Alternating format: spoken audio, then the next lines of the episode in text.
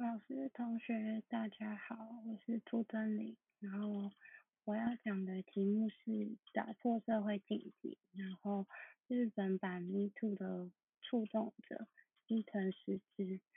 内容大概是在世界各地的性侵案层出不穷，可是父权体制下猖狂下的日本，伊藤实之是如何打破法律跟世俗的层层框架？达到胜诉，又是如何从中完成自我救赎？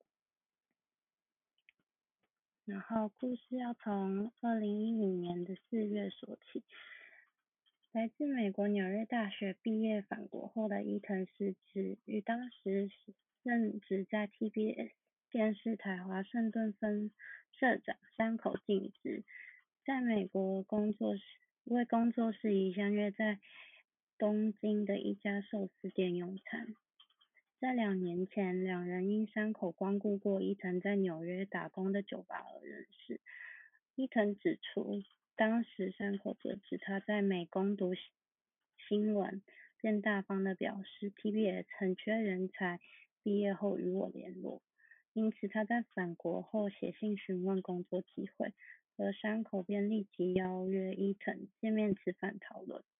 在席间，伊藤因不胜酒力，据伊藤的说辞是仅喝了一杯到两杯清酒就失去意识，清醒后却发现自己已经全身赤裸躺在床上。根据日后公布的监视录影画面、计程车司机证言等证据，当时伤口扶着已经明显意识不清的伊藤实质进入自己下榻的饭店房间。伊藤诗织发现自己遭到性侵后，立即决定立即对此事采取法律行动。他赴医院验伤，向东京警方报案。但他不知道的是，这是整整四年以上噩梦的开始。首先是关于案情本身南辕北辙的的说法。除了在法庭上，更延伸到了舆论战场。伊藤诗织出版了《黑箱》，在书中描述遭到性侵与司法不公对待的过程；而山口敬之则在月刊《哈娜达》上发表了“自我起诉我的伊藤氏之女士”，反驳伊藤的说法。然后是伊藤自富高轮警署辖。分局报案那天起，他就承受着许多让他倍感屈辱的待遇。在美国《纽约时报》的报道，伊藤在 BBC 拍摄的纪录片所描述，警方问案的过程中，他曾被带到房间内，有三到四位男性警员在旁边，要求他在铺有软垫的地板上，以人偶示范自己如何遭到性侵。在问案的过程中，亦有远警对他说：“对方是知名的有利人士，你这样可能会失去新闻记者的工作，确定要告吗？”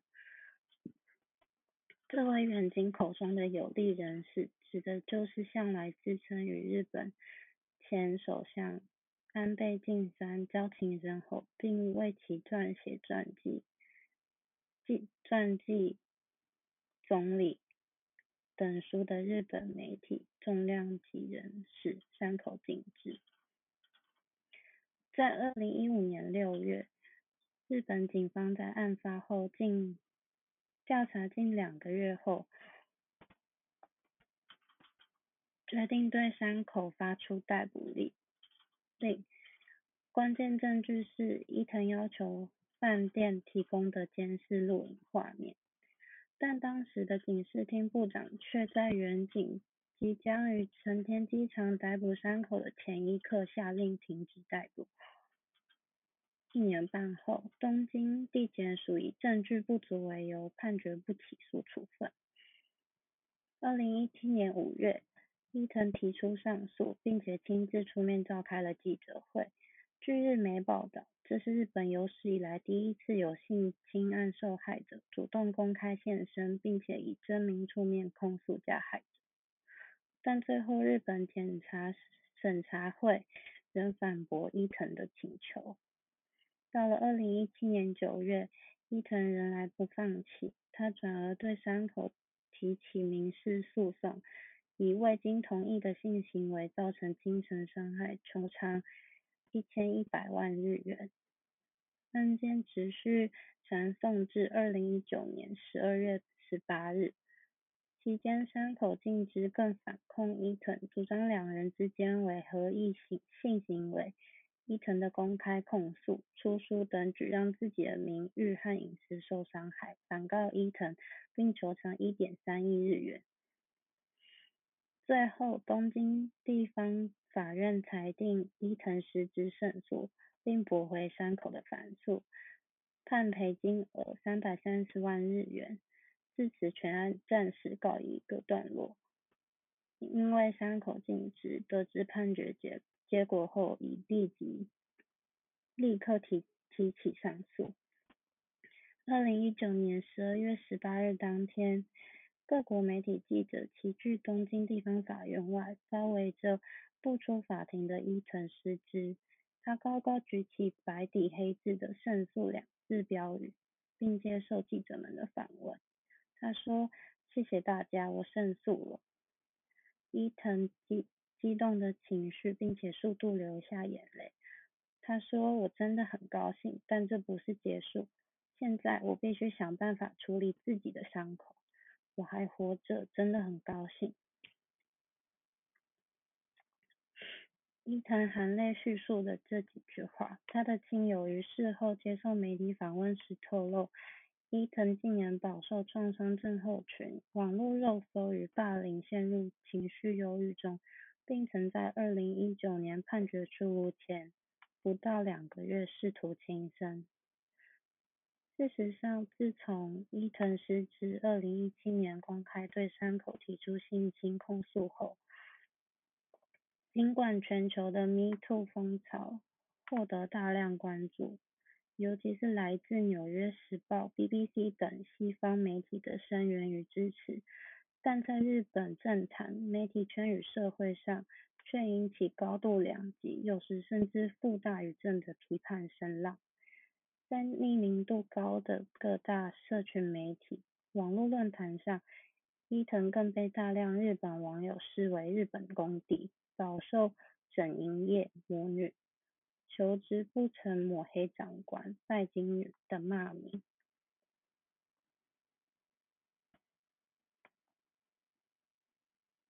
此外，由于被告山口敬之在政坛、媒体圈的影响力甚巨，日本保守派国会议员力挺的声音亦不小，尤其以众议院众议院议员山田水麦堪为代表。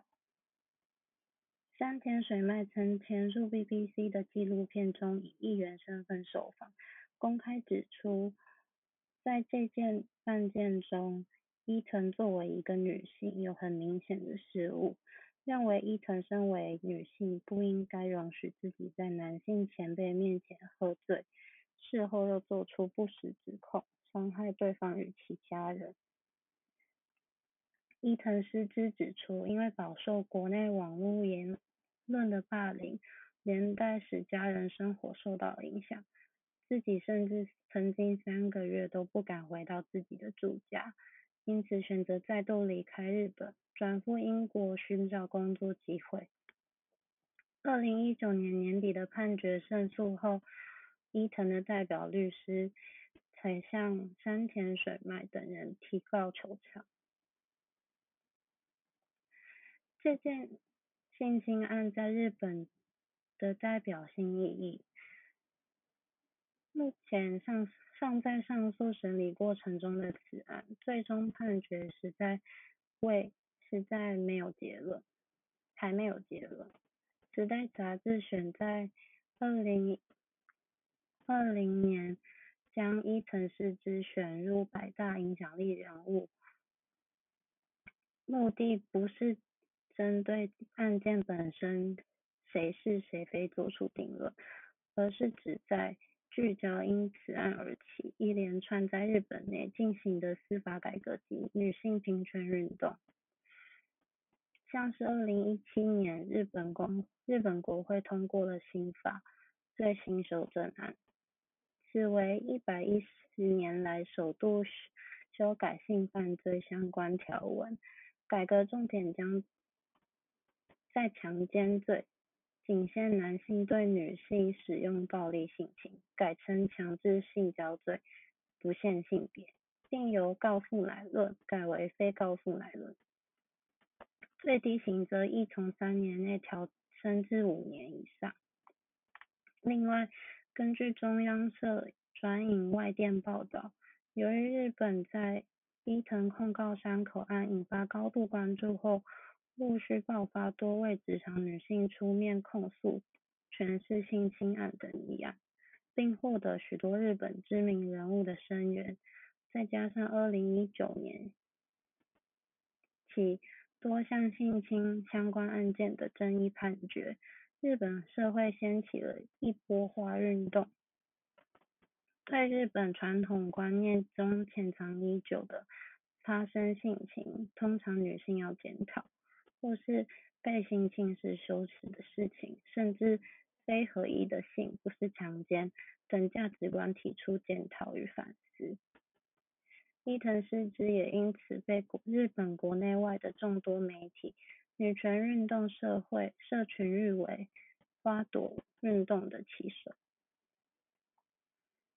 截至目前为止，日本在刑法中仍将性侵相关罪名分为强制性交罪与准强制性交罪，前者的认定条件为加害者使用暴力。且受害者必须反抗才能成立，因此在举证上极其不容易，且容易造成受害人在侦办甚至在法庭中审理过程中的二度伤害。而后者准强制性交罪中，定义则为利用受害者丧失意识或无力反抗的状态与其性交，同样有着前述与前述。举证的难度，像是酒醉人但仍有些微意识下是否为无力反抗，等受害者易受责难的疑虑。伊藤诗织的胜诉背后是长达五年以上在公开参与庭审外，并积极主导及参与各国多项女性平权运动。持续面对网络霸凌与人格质疑的坚持与奋斗，更直接或间接的促成了日本社会的反思与法律制度的改革。作为一个无名的生还者，我曾被贴上无数的标签，但今天我对自己单纯身为伊藤诗织这个人感到非常强大。这属于每一个与我同样在挣扎中的人。我们有自己的名字，同时无需隐藏，为你自己和你美丽的伤痕与生命经验感到骄傲。谢谢一直与我站在一起的你。这是他入围时时代杂志百大人物时发表的感言。对我来说，他的故事不仅打破日本对性侵的沉默。更让我重新认识了勇敢与坚强。他说：“说出真实是我活下来唯一的办法。我可以失去我的工作，但我不能失去我的信仰。面对层层的法律与社会的刁难，作为受害者，他必须一次次经历这些审问与质疑。但他选择的是面对、解决，最后放下。对性犯罪的加害者来说。”犯罪这件事情，只有可能只是发生在某个晚上的事情，但但对身为受害者来说，却是一辈子。我希望伊藤沙织的故事能更伊藤诗织的故事能更被大家所认识，并且对有类似经验的受害者说：不要责难自己，请认可自己在案发后所采取的任何行动。从来没有人教过我们遇到类似的情况该怎么做。你已经很棒。